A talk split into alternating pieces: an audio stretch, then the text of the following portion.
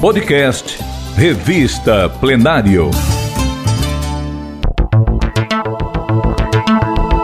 Ouça agora a reportagem Travessa do Crato, o sertão na capital.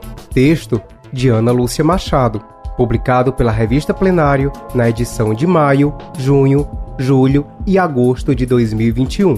Narração: Didio Lopes.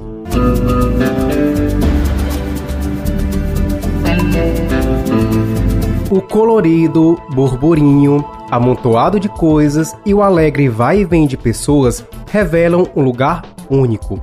Entre as ruas Conde Deu e General Bezerril, no centro de Fortaleza, nasceu, criou raízes e fez história um espaço que remete às origens dos comércios das cidades do interior. Aquelas bodegas e mercearias que têm de tudo um pouco, do chapéu e baladeira, as redes e dormir e o artesanato. Assim é a Travessa Crato.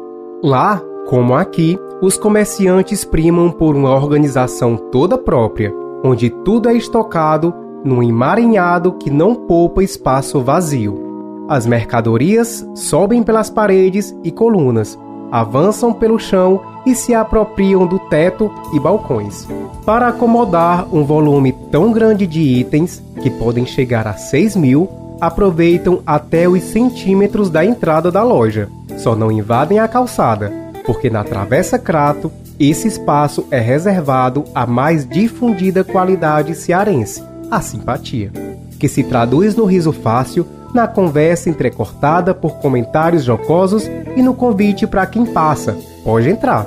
Obedecendo rigorosamente a definição urbana de travessa, que seria uma rua estreita, secundária e transversal a duas outras principais, a do Crato ganhou há cinco anos outros ares depois de uma reforma que recuperou drenagem, pavimentação, iluminação e pintura revitalizando o espaço, principalmente na área voltada à gastronomia regional, onde funciona o famoso Raimundo dos Queijos. O projeto, no entanto, não interferiu no cenário geral, nem no espírito que permeia o lugar, ajudando a preservar o jeito de coisa do sertão.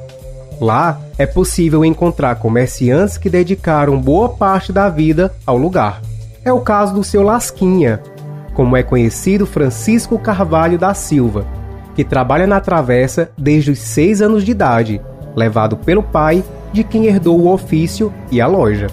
Nos seus 68 anos vividos no mesmo espaço, o mais importante não são nem as vendas. Para ele, o que mais lhe atrai é a conversa com os amigos. Pertinho dele, Dona Carmina Silva concorda. Dona da lanchonete da Travessa serve com sorrisos, café, sanduíche, bolo e tapioca. A melhor, segundo os frequentadores do local. Ela, no entanto, garante que o segredo é mesmo a própria vivência no local. Mas a verdadeira embaixadora do lugar é uma animada fã do artesanato regional, que vende e defende como patrimônio as peças vindas do Cariri e de outros estados. Angélica Monteiro cursava escola técnica quando, atendendo ao pedido do marido, que queria estudar para o concurso da polícia, aceitou cuidar da loja. O que era para ser um arranjo temporário já dura quase 20 anos, tempo em que o amor pelo artesanato só cresceu. Angélica revela que tem gente que não dá o devido valor ao artesanato, mas para ela, o artesanato é a arte que representa os nordestinos.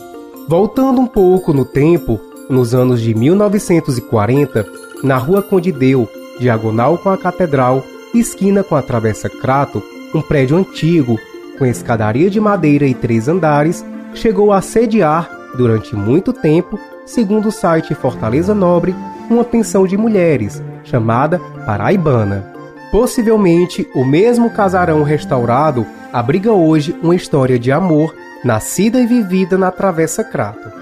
Os personagens são Eleilton Cavalcante Pinheiro e a ex-freira Jo Pinheiro. Seu Eleilton, afastado do balcão por medo da Covid, é também o comerciante mais antigo ainda vivo, não só da Travessa, mas do entorno da Catedral. Ele está aqui desde a Segunda Guerra, conta sua esposa, personagem principal dessa história. Viúvo e, na época, dono de uma loja de tintas, ele se apaixonou pela moça, novinha, que passava para ir às aulas no seminário da Prainha. Chegava a ficar na porta para ver melhor a freirinha.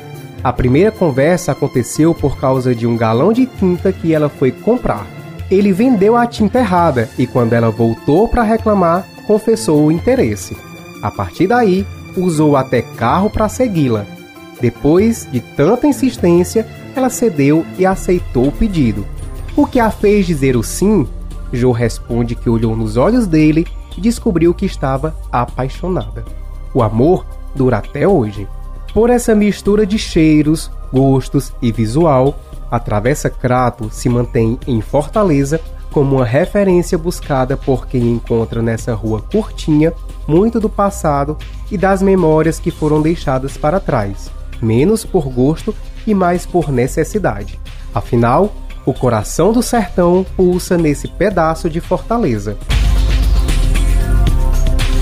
Você ouviu a reportagem Travessa do Crato, o sertão na capital. Texto de Ana Lúcia Machado, publicado pela revista Plenário na edição de maio, junho, julho e agosto de 2021, com a narração de Didio Lopes. Leia essa e outras reportagens na página da revista, no site da Assembleia Legislativa do Ceará. E você pode ouvir as reportagens no podcast Revista Plenário, nas principais plataformas de áudio. Compartilhar iniciativas. Esta é a meta da Assembleia Legislativa do Estado do Ceará. Rádio FM Assembleia 96,7. Com você no centro das discussões.